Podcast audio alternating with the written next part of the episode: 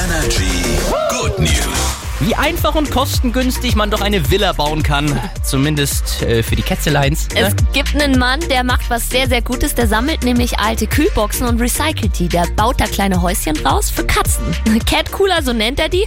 Und das ist für den Winter gedacht, weil diese Kühlboxen natürlich auch wie so ein gut gedämmtes kleines Häuschen sind. Ja. Dann macht er vorne ein Loch rein und legt noch Heu und Decken rein für die Straßenkatzen und dann können die einfach in ihren Cat Cooler. Und da ist halt warm, auch wenn der Name Cat Cooler ist. Ich, ich wollte auch gerade sagen, klingt doch komisch, dass man Kühlboxen extra für den Winter nimmt, damit die Ja. Katzen warm haben. Aber hey, okay. Macht trotzdem Sinn. Hier ist Energy. Immer die besten neuen Hits. Guten Morgen. Morgen.